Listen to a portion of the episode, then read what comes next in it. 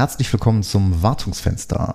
Ich bin Patrick und mit mir dabei die Claudia. Hallo. Hallo. So, da haben wir es jetzt geschafft. Im dritten Anlauf. Ich glaube, diese Idee Endlich. zu dem Podcast hatten wir äh, schon ein paar Mal und auch schon seit ein paar Jahren. Und äh, ja, wir haben zwar kein, kein Logo, wir haben kein Intro, aber wir starten einfach mal. Und immer wenn dieser Satz in Projektmeetings fällt, wissen wir, wir starten einfach mal, heißt so viel wie, das Ding wird mit Anlauf vor die Wand fahren. Und äh, ja, äh, Claudia, bei unserer letzten ähm, Aufnahme, bei der ersten, bei der eigentlich ersten Aufnahme, äh, ja, ist es vor die Wand gefahren. Äh, nicht nur dieser Podcast, sondern auch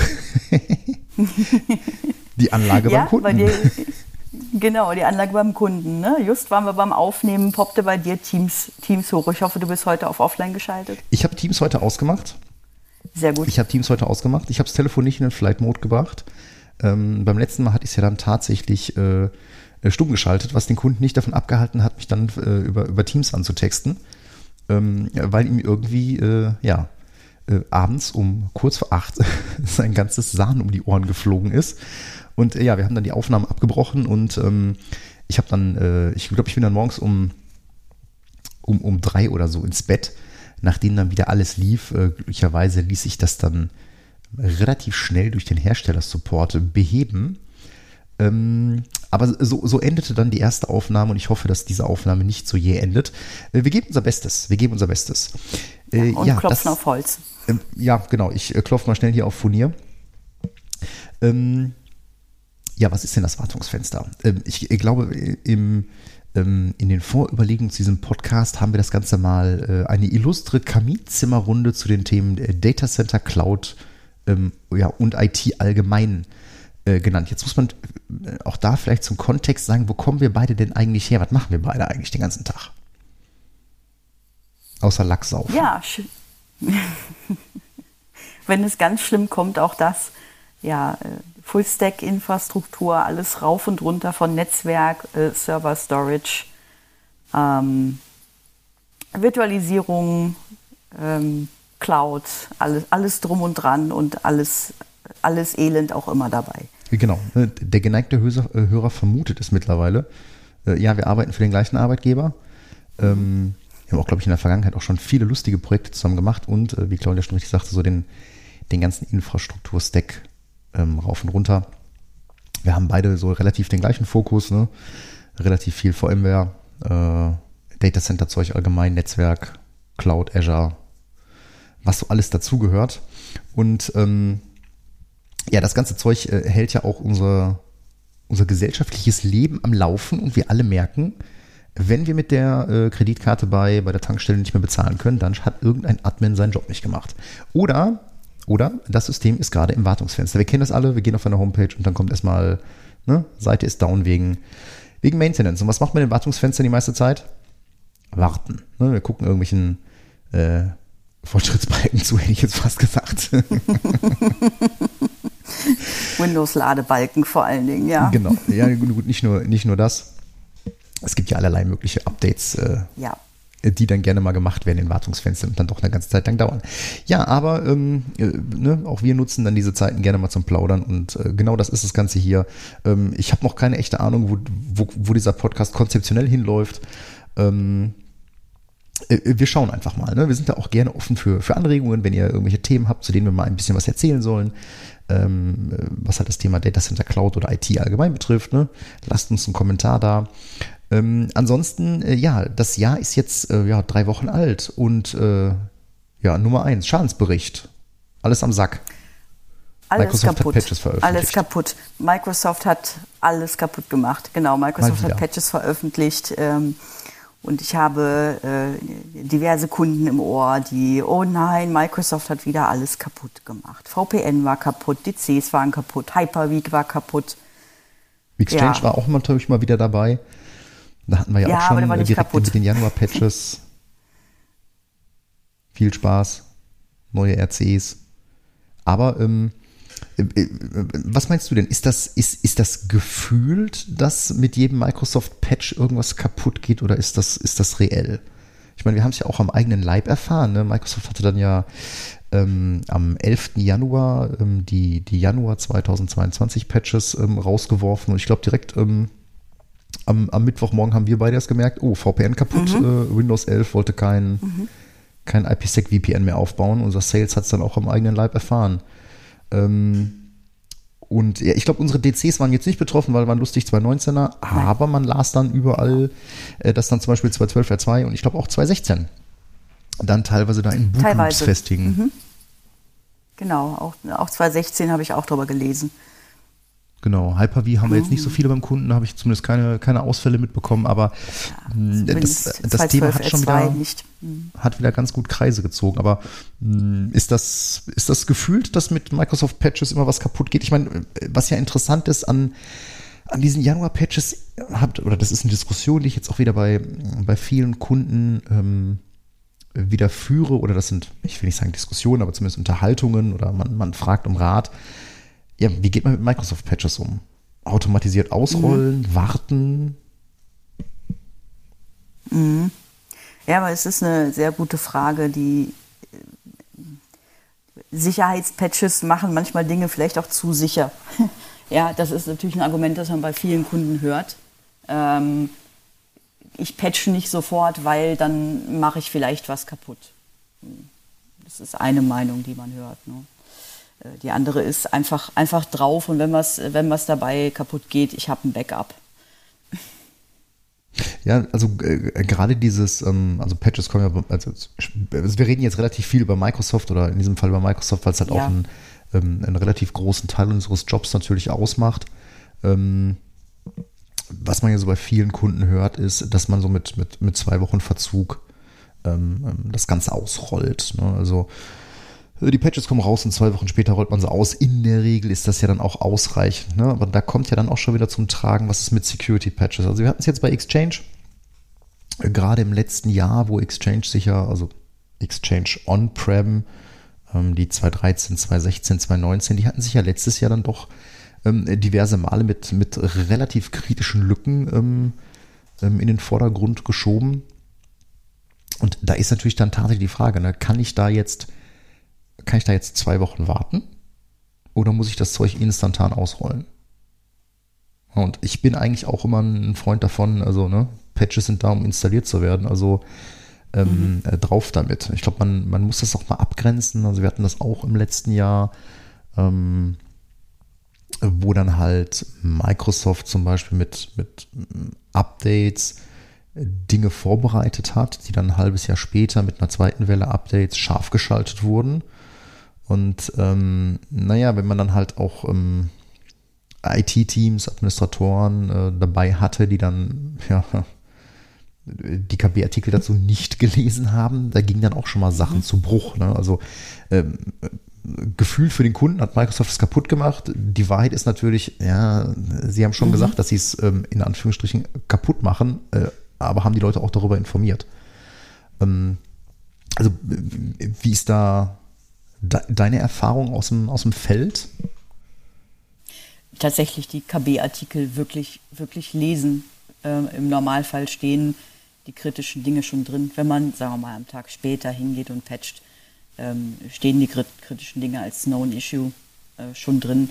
Das wäre eigentlich so mein Ansatz, dass man möglichst zeitnah patcht, aber eben unter der Beachtung des KB-Artikels, damit man sich darauf einrichten kann, dass entweder man hinterher noch was tun muss, um was zu fixen, zum Beispiel wie jetzt ein Patch für die Patches installieren. Ähm, oh. ähm, oder äh, eben auch ein Update da mal ähm, überspringt oder wartet, bis dann ein, ein Ersatzupdate raus ist. Wenn man weiß, äh, den kann ich jetzt nicht patchen. Wenn ich diesen DC jetzt patche, dann wird der nicht mehr hochkommen hinterher. Ja, ist natürlich ein, jetzt ein interessanter, also ne, wichtiger Hinweis. Äh, Patches kamen am, am, am äh, 11.01. raus von Microsoft. Am 17.01. hat Microsoft dann ähm, die Patches gefixt. Und ganz interessant dabei, ähm, und das ist dann auch wieder so ein Punkt, da ist dann der ein oder andere Kunde auch drüber gestolpert. Ne? Ähm. Die neuen Patches, äh, klar, die gehen ganz normal über, über Windows Update raus, äh, aber zum Beispiel nicht automatisch im Vesus. Ja, das heißt, wenn ich genau. die, die neuen Patches im Vesus haben wollte, äh, dann durfte ich mir die schön manuell in den Vesus importieren. Und äh, du weißt, was das heißt. Na, ne? schön mhm. äh, Rechtsklick, äh, äh, Update importieren und dann kommt auf einmal ein, ein Browser mit einem Windows Update Catalog hoch, wo ich mhm. mir dann mhm. schön diese einzelnen Updates alle markieren muss, herunterladen muss, dann werden die da reingeklöbelt, dann muss ich sie wieder freigeben und so weiter und so fort.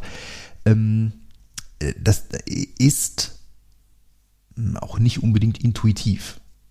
Ne, also ähm, ich hatte es heute noch, äh, noch bei, einem, bei einem Kunden, ich glaube, du hattest es auch dann äh, vor ein paar Tagen äh, im, im, gleichen Zusammenhang.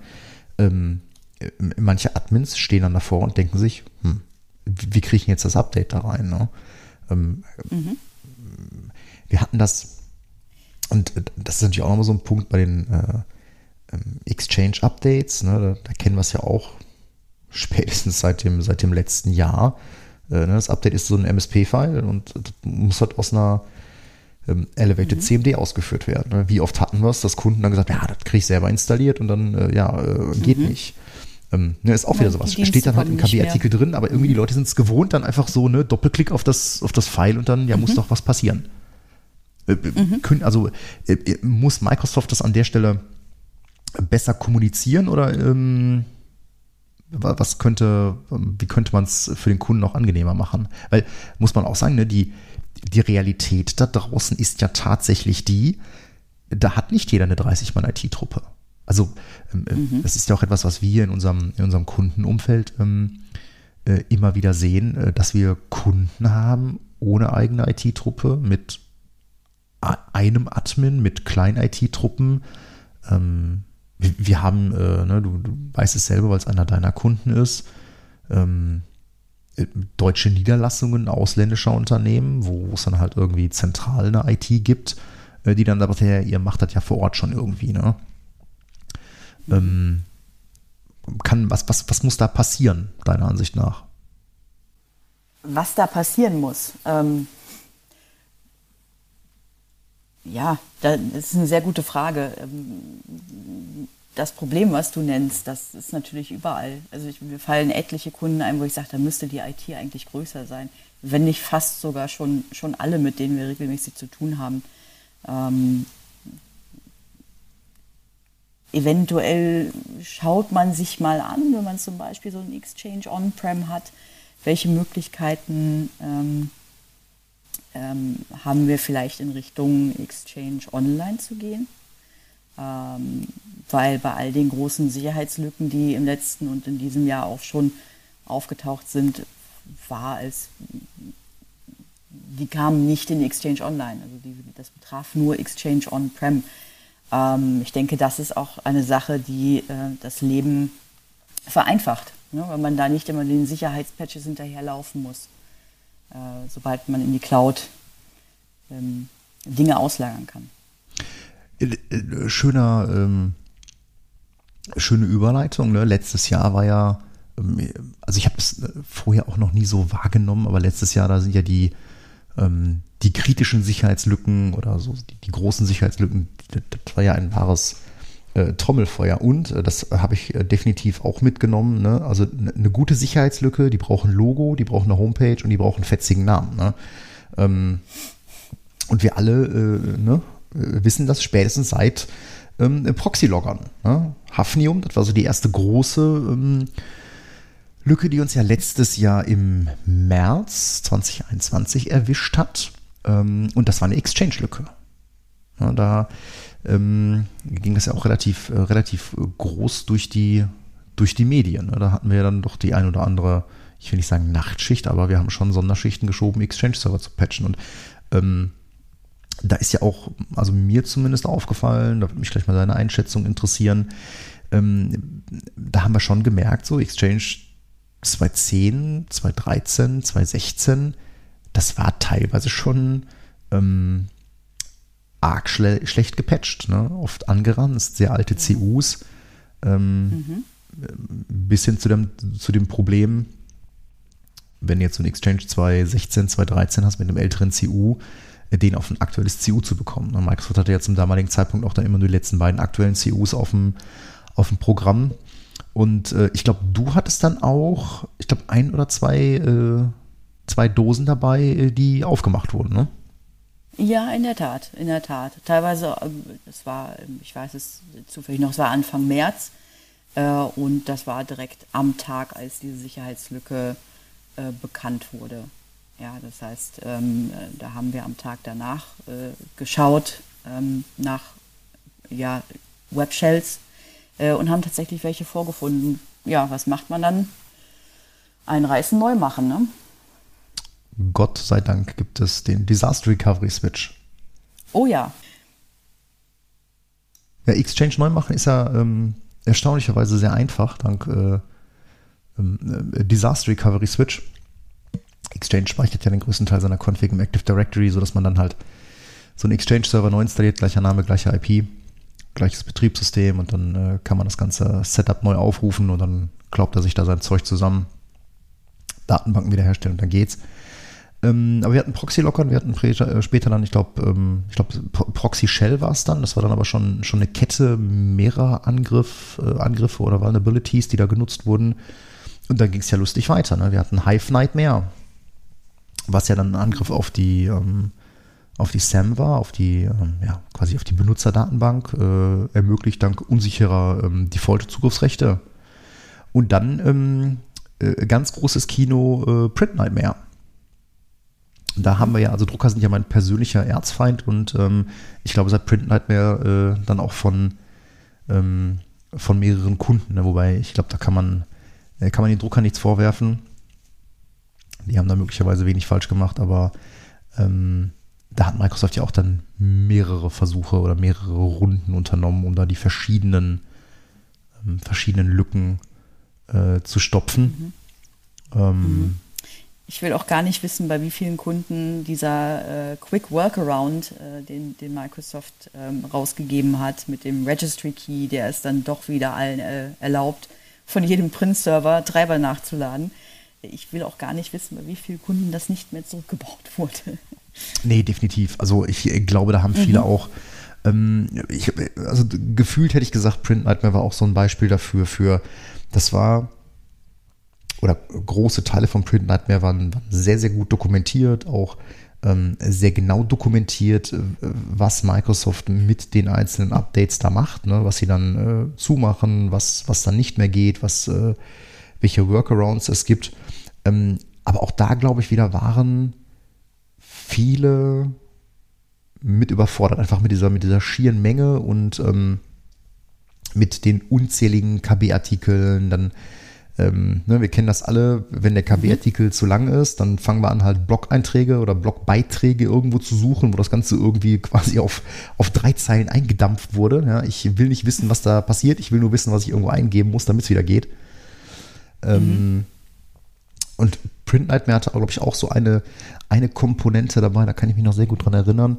Ähm, da ging es, glaube ich, um äh, RPC-Verschlüsselung in, in Verbindung mit ähm, Kommunikation zwischen Print Server und, und, und Client.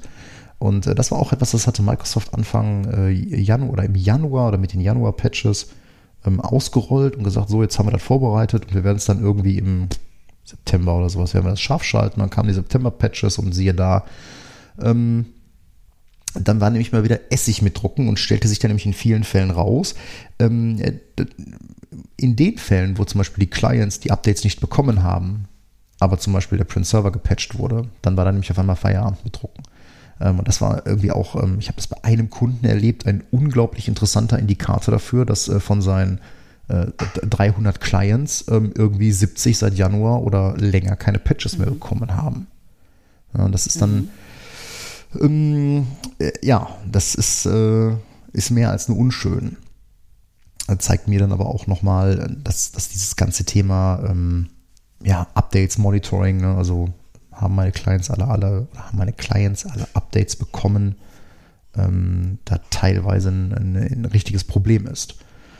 Ne, und dann äh, ging es ja bei Microsoft auch lustig weiter. Ähm, ich hoffe, ich spreche es jetzt richtig aus. Petit Potam, ne, diese ähm, NTLM-Replay-Attacke auf CAs.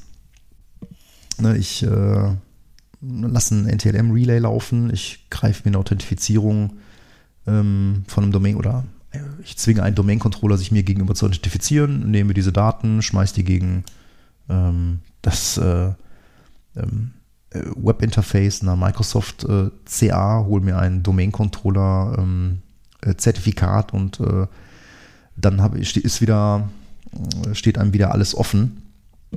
Ähm, da ging es ja auch nochmal relativ heiß her. Und ich glaube, ähm, das ist irgendwie auf Twitter mir vorbeigeflogen, ähm, dass mit den Januar-Patches tatsächlich wohl eine ähm, ein Registry-Eintrag wieder zurückgedreht wurde, der, das, der diese mhm. Lücke irgendwie mhm. geschlossen hat. Ich, ich glaube im Dezember, aber ja, mhm. genau. Ja. Die Dezember-Patches war da schon, ja. Genau, und ne, auch das ist wieder so eine Sache. Ne? Das hat Microsoft dann beschrieben, aber wer weiß, wer das wieder, ähm, wieder mitbekommen hat. Ne? Und ähm, vor allem, wer hatte ja auch dann äh, den ein oder anderen, äh, die ein oder andere Sache da drin. Ähm, oder was? Die eine oder andere Sicherheitslücke im letzten Jahr. Ähm, äh, zwei, die, ich, die wir ja ganz spannend fanden, das war einmal so eine, so eine Code Execution ähm, im, im HTML5-Client. Und das andere war dann auch so ein, mhm. so ein File-Upload, so eine File-Upload-Vulnerability im, im Analytics-Service. Was da vielleicht mal so ganz interessant ist, vielleicht auch mal so eine, so eine Zahl. Also ähm, wir hatten allein im letzten Jahr bei Microsoft 131 ähm, CVEs mit einem Score über 7. Ne, CVE ist äh, Common Vulnerabilities and Exposures. Das ist so ein, ähm, so ein Referenziersystem, damit man äh, Schwachstellen einheitlich benennen kann. Also das ist dann immer diese, dieses Kürzel CVE, dann kommt eine Jahreszahl ähm, mit der Entdeckung und ähm, dann eine fortlaufende Nummer und diese haben auch einen Score. Ne? Und ähm, hm? genau, der Score ähm, ist eben von, von 1 bis 10, äh, setzt sich aus verschiedenen, ja, verschiedenen Faktoren, also du hast nur mal kurz erläutert, verschiedenen Faktoren zusammen, unter anderem, wie einfach ist diese Sicherheitslücke ähm, auszunutzen, also welche, welche Umstände muss sich jemand machen, um diese Lücke wirklich nutzen zu können welche Berechtigungen braucht der bereits von, von sich aus in der Umgebung, um da überhaupt was machen zu können. Ähm, so entsetzt sich dann so ein Basisscore zusammen und äh, wir sagen, das ist aber, glaube ich, so eine gefühlte Grenze. Wir sagen im Allgemeinen so richtig, hm, ouch, wird's ab sieben. Sieben aufwärts äh, sollte man möglichst schnell tätig werden. Ja, genau. Also alles über sieben ist dann schon so, oh, da sollte man aufpassen. Ähm, aber wir hatten äh, 131 ähm, allein bei Microsoft und da sind ähm, das mhm. sind nur die über sieben und da sind äh, welche bei mit teilweise mit neun und ähm, ich glaube so richtig übel wird es dann mit den ähm, wo man zum Ausnutzen der Lücke noch nicht mehr, mehr authentifiziert sein muss. Mhm. Das ist dann immer so die, mhm. die 10. Ähm, und äh, da hatten wir dann tatsächlich auch dann den CVE 2021 28480 und das war Exchange. Ja, das war eine, eine der Exchange Vulnerabilities, die eben auch ähm, es einem ähm, Angreifer ermöglichte, unauthentifiziert ähm, in Systeme einzudringen.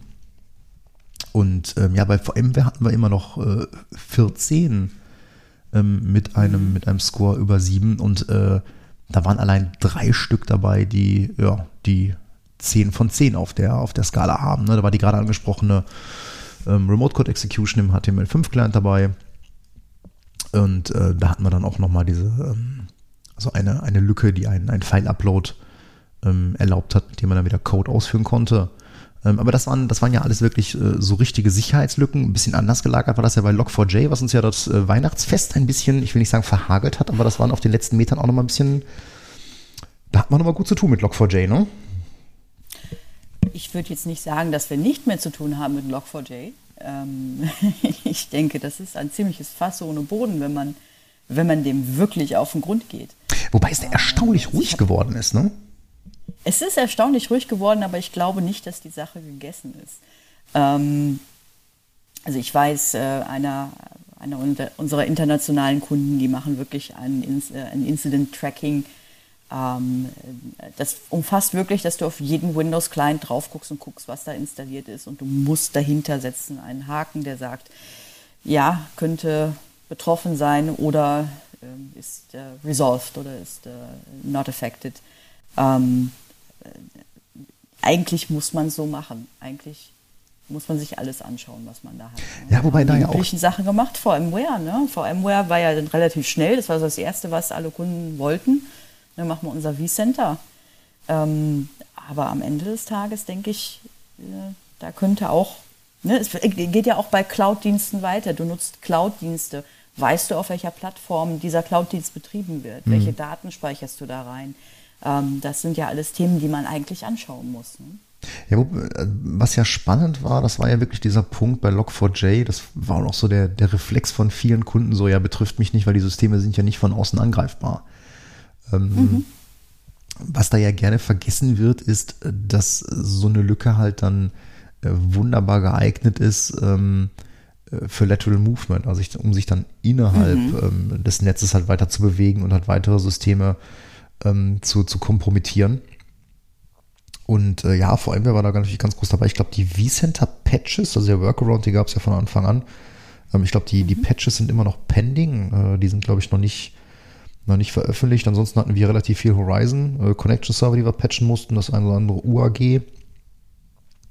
Ähm, ja, und äh, klar, viele Firmen sind immer noch dabei, ihren, ihren Softwarepark da zu durchforschen und zu durchsuchen, ähm, ob da irgendwo ähm, irgendwo noch was lauert. Ne? Ich meine, das ist ja auch kurios. Ne? Dieses Log4j, das ist ja bei der, das ist ja eigentlich so eine total, so eine, so eine, so eine, so eine Basis-Library, so eine, so eine generische Library fürs, fürs Logging in, in Java-Systemen. Ne? Das hat halt mal irgendjemand zusammengestöpselt.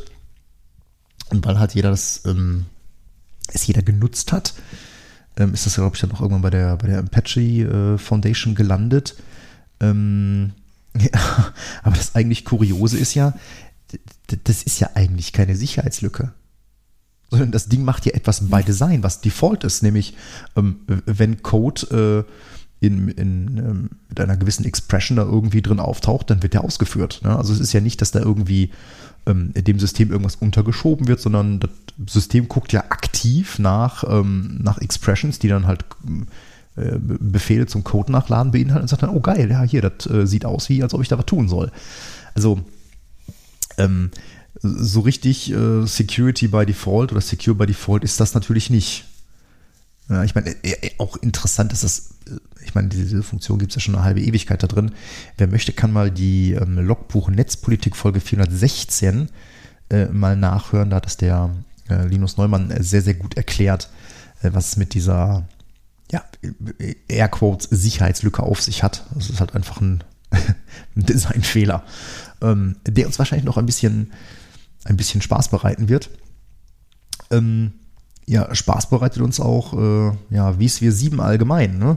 Ähm, ich traue mich ja gar nicht zu fragen, aber äh, ESXi 70U2D ist immer noch äh, aktuell. Ne? Es gibt immer noch, äh, U3 ist für ESXi immer noch nicht verfügbar. Oder nicht wieder verfügbar, muss man sagen.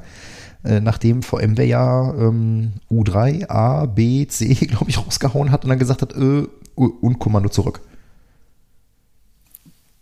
Ganz genau. Es ist auch mein Stand. Ich habe heute, äh, gestehe ich, noch nicht geguckt. Ansonsten gucke ich ja fast jeden Tag, ob es mal weitergeht. Aber die sind schlichtweg einfach gepult. Alles, was U3 angeht, äh, E6i wohlgemerkt, vCenter U3A ist meines Erachtens noch aktuell. Genau. Ähm, aber auch das wird derzeit ja nicht gepatcht. Äh, vermutlich, weil es da doch die Abhängigkeiten gibt zum, zum äh, vSphere. Ähm, ja, weil du sagtest ja eben auch, ja, Patches fürs vCenter gibt es nicht. Ich weiß nicht, ob es das nicht für 6.7 und 6.5 gibt. Also Patches. Die nee, ich hatte letzte Woche tatsächlich, ich hatte ja? letzte Woche tatsächlich noch äh, das ein oder andere 6.7er vCenter aktualisiert und ähm, mhm. nee, äh, da hatten wir die letzten, das letzte Update aus November das war definitiv vor Log4j und äh, da ist, äh, da, da hat sich noch nichts, äh, da hat sich noch nichts getan. Mhm. Mhm. Ich aber auch von 7, 7U1 waren wir ja schon ein bisschen geflasht, weil wir ab geflasht, ja, weil wir ähm, sehr viele Installationen haben, die tatsächlich SD-Karten verwenden, die ja doch sehr effizient sind. Allerdings ist das jetzt ein Problem plötzlich. Da habe ich auch so gedacht, Leute, was in Gottes Namen hat euch da geritten? Ne? Ich meine, seit, seit Jahren rennen wir draußen rum und sagen, ja super, hier, ne, brauchst du dann dat, äh, den ganzen Hypervisor, der passt ja auf, eine, auf ein, auf ein Flash-Device. Ähm, äh, Persistent Log Space, ja, kriegst du dann hier aus dem Sahn oder, ja gut, meinetwegen schmeißen wir dann noch ein paar Platten rein für einen lokalen Datastore, wo wir dann noch ein bisschen was drauflegen können. Aber was zum Teufel hat VMware geritten zu sagen, nee, nee, also Flash-Devices ähm, schicken wir jetzt mal aufs Abstellgleis. Ich meine, sie supporten es ja mit sieben noch, das ist nicht mehr recommended, aber mit acht wird es abgekündigt und naja, ist schon ein bisschen hässlich. Ne? Du hast natürlich schon eine unfassbare Anzahl an ESXern da draußen, die halt irgendwie von irgendwelchen USB-Sticks oder SD-Karten booten. Ich meine, ich kann verstehen, mhm. wenn, wenn vor allem wer sagt, ja, wir, haben halt auch äh, immer einen haufenweise Supportfälle, wo dann äh, Leute eben kein Persistent Log Storage äh, ähm, konfiguriert haben äh, und das, äh, ja, Admins sich dann da ihre, ihre Flash-Devices kaputt geschrieben haben. Also ist mir nicht passiert. Also ich glaube, meine, meine kaputten ähm, USB-Sticks, SD-Karten in ESX kann ich in einer Hand abzählen, nachdem ich eine Kreissäge gepackt habe. Ähm, heißt jetzt aber trotzdem für die Zukunft, ne? Äh, allen Kisten irgendwie auf jeden Fall, mhm. wenn nicht vorhanden, Platten unterschieben oder irgendwelche lustigen äh, NVMe-Boot-Devices. Ähm, äh, oder halt ja. alternativ, ähm, ja, oder wir müssen, oder, du musst sie ja auf jeden Fall dann ähm, neu installieren. Ne? Das muss ja dann irgendwie auf Platten umziehen. Mhm, neu installieren. Ja, es ist, äh, es ist supported noch auf 7, sagst du. Ähm, aber laufen lassen kann man das nicht. Äh, zumindest nicht ohne U2D. Auf Dauer. Oder ich glaube U2C irgendwo U2D, U2D ist gut. U2D, äh, U2D ist gut. Ich glaube, in U2, U2C haben sie es gefixt meine ich jetzt aus dem Kopf zu sagen. Ähm, aber davor ähm, haben wir ja dann häufiger, also gerade in größeren Umgebungen, mal das Problem, dass die Hosts sich einfach verabschieden, ähm, weil sie ja, die, die SD-Karte angeblich kaputt schreiben. Sie schreiben sie nicht kaputt, nur das Betriebssystem findet sie nicht mehr. Ähm, was ja, dann so ja, ja, ist dieser klassische. Äh, ne? äh, All-Path-Down-Event, mhm. der Host D rennt amok, dann hängt sich das Ding im vCenter weg. Mhm. Wenn man mhm. noch per SSH genau, drankommt. Rescan machen. Genau, sofern du noch per SSH drankommst. Ne? Wenn der SSH nicht angeknipst hast vorher, ähm, äh, stehst du natürlich da. Ähm, ja. Dann hast du vielleicht noch Glück, dass du per ILO irgendwie drankommst oder per, per anderem ähm, äh, Lights Out Remote Access, äh, aber ansonsten stehst du dann da mit deinem kurzen Hemd. Äh, und dann kannst mhm. du das Ding halt mal, mal entspannt durchtreten und hoffen, dass HA dann die, die Maschinen irgendwo anders wieder anspringen lässt. Ähm, wenn du natürlich jetzt da haufenweise Citrix-Maschinen oder Terminal-Server drauf hast, dann werden sich deine Anwender auch bedanken. Ähm, aber so, zumindest jetzt, ich meine, ähm, das kann man ja ruhig so sagen. Ich meine, wir beide sind da immer relativ konservativ, ne, was das angeht. Ich glaube, wir haben noch äh, etliche 6-7er draußen laufen. Ähm, mhm. Gut abgehangenes Zeug. 7er haben wir jetzt gar nicht immer so viele da fliegen. Ähm, die, die laufen, laufen stabil. Ähm, aber ich habe jetzt auch irgendwie wenig Elan, irgendwie ähm, bei, bei Neuinstallationen da äh, VSphere 7 auszurollen. Ähm, mhm. Ich meine, 6.5, 6.7 haben ja auch eine Extended Support Period bekommen. Die sind ja noch bis Oktober diesen Jahres supported. Ja, und dann äh, steht eh das Update an. Also hoffen wir mal, dass VMware da äh, den Scherbenhaufen äh, bis Oktober zusammenkehrt und einen, einen stabilen Hypervisor äh, wieder bereitstellt. Ähm, auf jeden Fall hat, hat 6.7 das Potenzial, das neue vSphere 5.5 zu werden, also Kisten, die wir dann noch in ein paar Jahren irgendwo ausgraben werden, ähm, weil sie einfach, einfach rock solid laufen. Ne? Ähm, äh, Fun Fact übrigens dabei, was den Support angeht. Ne? Ähm, so lange ist es auch nicht mehr hin äh, mit äh, Server 2012 R2. Ne? Da ist jetzt auch bald Stimmt. dann mal Supportende erreicht. Äh, äh, war nämlich heute noch beim Kunden und äh, äh, da ist mir nochmal aufgefallen, wie viele der von da noch im, noch im Einsatz hat. Da fängt dann auch bald wieder die große Update-Welle an. Ähm, wir hatten es ja bei 2003 oder 2008 R2. Hatten wir es ja auch. Mhm. Mit der Abkündigung von Windows 7 ging 2008 R2 ja aus dem Rennen. Ähm, aber auch da mhm. laufen ja leider. Jeder sagte, noch, ja, und jeder sagte, wir warten jetzt nicht bis auf den letzten Drücker. Ich bin mal gespannt.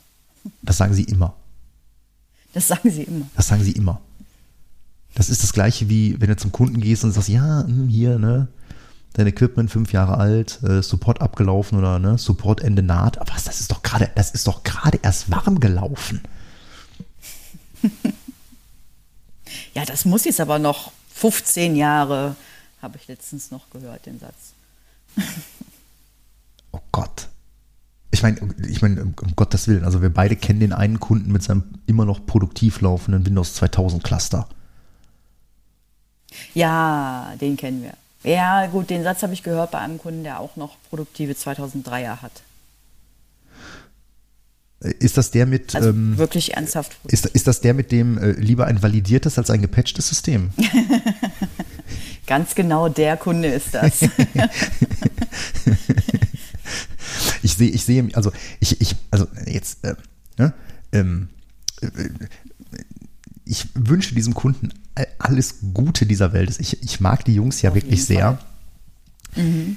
Ich werde aber auch der sein, der nach der Ransomware-Attacke da sitzt, seinen ähm, Campingklappstuhl auspackt, sich ein Dosenbier öffnet und sagt, na, wollt ihr immer noch lieber ein äh, validiertes als ein gepatchtes System? du hast einen zweiten Campingstuhl, ja, ja, ja. Ähm, für mich dabei, oder? Natürlich. Sehr gut. genau, das, die, die Geschichte muss man dann vielleicht auch noch erzählen. Ähm, äh, wer jetzt bei Kaminzimmer an äh, feudale Ledersessel und äh, Kamin und äh, Cognac-Schwenker denkt, den muss ich leider enttäuschen. Also äh, dafür hat es jetzt bei uns nicht gereicht. Wir sitzen maximal äh, in Campingstühlen mit Dosenbier ähm, im Warmgang eines Datacenters. Mhm. also hinter Rex kann auch schön warm sein. Das ist alles Gewöhnungssache. Alles Gewöhnungssache, definitiv, definitiv. Ja, ähm, ja. Äh, was war denn so dein Aufreger der Woche? Mein Aufreger der Woche, dieser Woche? Hm. Oh, äh, hast du ein, hast du ein All-Time-Favorite? Äh, äh, äh, nein, aber ein kürzlicher, ein kürzlicher Aufreger, den, den wir ja hatten, ähm, den wir ja hatten, war die Feststellung, dass es Hersteller gibt, die dir nicht erlauben, einen Support Case aufzumachen, wenn du keine technische Zertifizierung bei ihnen hast. Unter der Begründung, wir müssen natürlich sicherstellen, dass sie auch technisch wissen, was sie tun, bevor wir uns um ihre Probleme kümmern, im Zweifelsfall einen defekten Switch. Ja, das war schon ein bisschen. Sag mal, ähm, hä? hä? Das Ding genau. ist kaputt. Schick neu. ja, ich meine, ja. ich habe. Ich, ich, jetzt muss man zum Kontext sagen, ja, wir haben diese Mail alle gelesen, weil der Kollege die ein wenig ungläubig rumgeleitet hat. Ähm, ähm, äh, aber ja, ich meine, ich äh, kann, äh, kann verstehen, dass ein, ähm, ein Hersteller äh, natürlich möchte, dass, dass seine Partner auch über, die, über das notwendige Know-how verfügen. Ne? Und wir alle wissen, eine, eine Herstellerzertifizierung ist äh, der beste Weg, äh, das ähm, Know-how irgendwie zu dokumentieren. Allerdings sollte man den Mund nicht ganz so voll nehmen. Weil speziell bei diesem Hersteller haben wir leider die Erfahrung gemacht, ähm, dass man den Support-Engineers teilweise die eigenen Produkte dann doch nochmal erklären muss. Also mhm. insofern ja, den. Noch nicht, noch nicht ein einziges meiner Probleme gelöst. muss ich leider so sagen. ja, ich meine, wir, äh, das, wir kennen das ja alle, ne, mit diesen, mit diesen nie endenden Support Cases. Ähm, im, im, Gegenzug dazu muss ich ja dann äh, äh doch mal lobend äh, den Hersteller äh, erwähnen, der dem Kunden bei unserer letzten Podcast-Aufnahme den Arsch gerettet hat. Ähm, also ne, kurz zum Kontext. Ähm, der Kunde hat ähm, HP äh, Enterprise Store Virtuals im Einsatz und äh, irgendwie ging ihm da das ganze Cluster auf die Bretter, ähm, was ich auch in der Form noch nie gesehen habe. Ja, und ähm, ich hatte dann mal schnell auf die Konsolen geguckt und äh, wenn man dann äh, die Konsole aufrief und sagte, hier, mach mal Login, dann kam so eine Meldung, die sagt, ja, nee, das System ist nicht initialisiert, warte einfach noch ein paar Minuten und wenn dir das alle Notes sagen, dann weißt du, ja, jetzt sollten wir dann doch mal besser den Support einschalten. Was wir dann auch getan haben, der Kunde hat natürlich vorbildlichst 24 mal 7 2 Stunden Response ähm, dafür gehabt. Äh, der Support hat sich auch dann äh, binnen ein, dreiviertel Stunden gemeldet mit den Worten, ich kenne diesen Fehler. Ähm, gib mir fünf Minuten. Äh, länger als fünf Minuten hat es auch nicht, also es hat schon länger als fünf Minuten gedauert, was aber eher daran lag, dass der Kollege dann halt ähm, mit der deutschen Tastatur Probleme hatte. Weil wenn man anfängt, irgendwie kryptische Kennwörter von Remote über Remote über Remote ähm, in eine vSphere-Konsole reinzutippen, dann kann das schon mal in die Hose gehen. Ähm, ja, lustigerweise, lustigerweise war es dann am Ende ein Sendmail-Bug. Ähm, da hatte dann äh, ja quasi der Sendmail-Demon auf den Kisten, der eigentlich genutzt wurde, um äh, Alert-Mails zu schicken, irgendwie äh, bei jedem Mailversand erstmal einen Core-Dump geschmissen äh, und hat damit die Platte voll gemacht auf allen Nodes rundrum, was die Dinger dann halt zum Absturz brachte. Und äh, gut, da gab es dann auch einen Fix für, dann hast du das Verzeichnis weggeschmissen, dann kam noch alles wieder hoch. Ähm, der gleiche Fehler, den gibt es übrigens in, äh, im vCenter 6.5. Ähm, also wenn man mal nach der Fehlermeldung äh, geguckt hat, dass äh, ähm, äh, ein, ein bestimmtes Verzeichnis voll mit Dateien ist und alle iNodes aufgebraucht sind, dann, dann landet man da und äh, ja. Also kann man da noch nicht mal dem, dem Hersteller einen Vorwurf machen, der hatte dann auch den, den passenden Fix im Angebot. Der Kunde hatte den dummerweise damals noch nicht installiert. Aber ne, so kann es auch gehen, dass der Support halt mal, mal schnell hilft. Ähm, ja, kann ich aber verstehen. Also gerade wir, ich meine, wir arbeiten mit dem, mit dem, mit dem mit der Firma ja schon ein bisschen länger zusammen. Insofern äh, ist das immer ein bisschen, naja, wenn die jetzt dann um die Ecke kommen und sagen, ihr habt keine technische Zertifizierung mehr. Ja, ist halt ausgelaufen. Wir haben halt genug andere Dinge zu tun. Ähm, gut, der Kollege kümmert sich ja drum. Und ähm, ja, ja, mein Aufreger der Woche, anderer Hersteller. Ich hätte jetzt fast gesagt, gleiches Betätigungsfeld im weitesten Sinne. Ja, beide Firmen machen Telekommunikationsanlagen. Ähm, äh, da geht es jetzt allerdings eher darum, äh, dass einer meiner Kunden ähm, äh, eine, ein Projekt an einen äh, Telekommunikationsanbieter oder Hersteller von Telekommunikationsanlagen vergeben hat und das ein totales Desaster ist weil diese Firma quasi die ganze Projektleitung und Implementierung an einen Sub vergeben hat und der hat Teile davon an einen weiteren Sub vergeben. Und ähm, ja, jetzt äh, rückt dann leider auch der avisierte ähm, Endtermin in, in, in, greifbare Nähe und wir sind, oder das Projekt ist bei weitem noch nicht so weit und ja, jetzt fängt das mit diesen Nicklichkeiten an. Ähm, heute hatte ich dann auch ähm, die Anforderung bekommen, dass ich doch dann mal irgendwelche lustigen DHCP-Optionen in den Voice und in den Client-WLANs verteilen soll. Und auf meine Frage, warum denn in den Client-WLANs kam dann, ja, ja, wenn die Telefone da ähm, oder wenn die Telefone vor den Clients hängen, dann äh, würden die halt erstmal in den, in den Client-WLANs sich eine IP ziehen, um sich dann die Information zu holen, wo denn ihr Voice-WLAN ist. Und dann habe ich dann gefragt, sag mal, Kollege, wie wär's denn mal mit, mit LLDP-Med, ne? Dann äh, kann sich der Telefon ja darüber äh, die Information einfach holen. Und ich finde es jetzt auch nicht so geil, irgendwie äh, die Windows DHCP-Server des Kunden da für DHCP für die Telefone zu verwenden, weil der Kunde hat Device Calls. wenn der mhm. Kunde Device Calls hat und ähm, dann müsste der quasi für alle Voice-Telefone, äh, für alle, alle VoIP-Telefone äh, auch nochmal Device Calls beschaffen. Mhm. Das äh, findet der Kunde natürlich jetzt, oder mein Kunde jetzt auch relativ unprickelnd. Naja, LEDP Med fand der, fand der Kollege dann auf der anderen Seite vom Schreibtisch auch irgendwie ganz nett und äh, ja, er wird das mal gucken, ob das geht. Und, ähm, aber mit dem DHCP, ja, da müsste man darüber reden, weil irgendwie, ähm, ja, das wäre ja schon eher so Kundensache. Ja? Das, ähm, da, da, werden wir jetzt mal drüber diskutieren. Ich sehe das noch nicht. Aber äh, auch ganz. Ein, mhm. Aber eine TK-Firma, die jetzt erstmal nicht von sich aus sagt, so, nö, hier machst du LDPB an und die Welt wird gut, Finde ich auch erstaunlich. Ja, das ist so total äh, ja, ankommen, ne? Also ähm, kenne ich jetzt so auch nicht. Weil normalerweise, äh, ob du jetzt äh, irgendwelche Arubas hast oder such dir irgendeinen Kack-Switch aus, ja, da sagst du dem dann hier, guck mal, auf dem mhm. Port ist das, das ist das Voice-WLAN, ja, äh, und dann ist das gut. Also mhm. willkommen im Jahre 2022. Also das äh, sollte doch jetzt heute eigentlich kein, kein Thema mehr sein.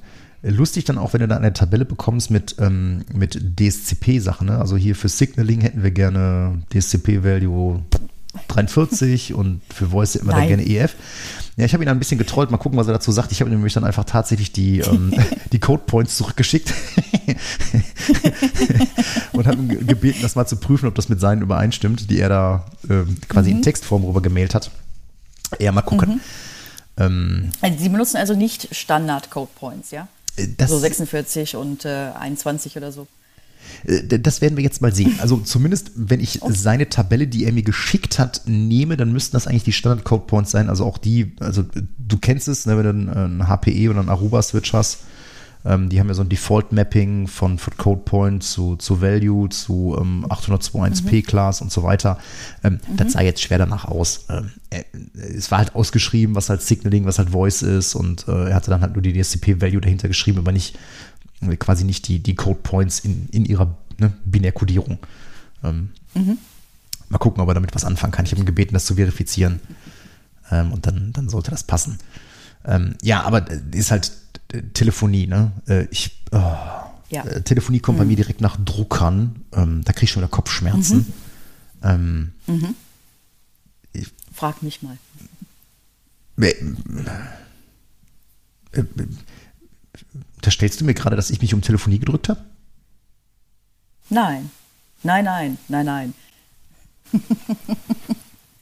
Hey, unsere Cloud PBX funktioniert. Ja, wir machen ja auch nichts. Unsere Cloud PBX funktioniert, aber das hat auch nicht mehr viel mit Telefonie zu tun, wenn man ganz ehrlich ist.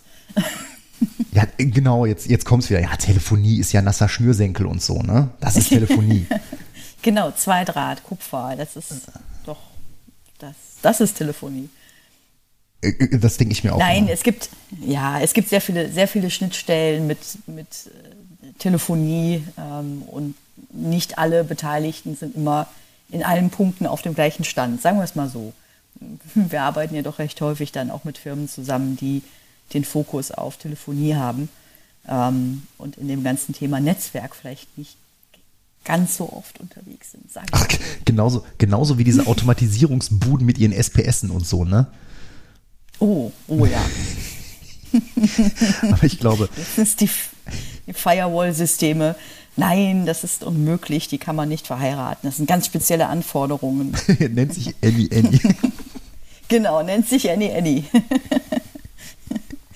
die meisten IT-Leute können damit nicht umgehen. Richtig, ich kann damit nicht umgehen, wenn du mir sagst, ich brauche eine Annie Annie-Regel. Da habe ich emotional Probleme mit, ja. Aber ja, ne, das ist halt, äh, wir regen uns, glaube ich, eh viel zu viel auf. Das ist nicht gut. Doch, ja häufig. Zu Aber oft. wir können das ja hier ein bisschen als äh, Therapierunde benutzen.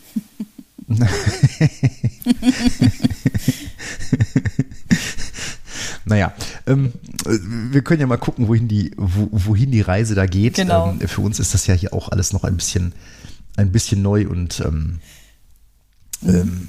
äh, ich hoffe, es ist nicht, nicht so ganz zu einer, zu einer Plauderrunde ähm, äh, verkommen.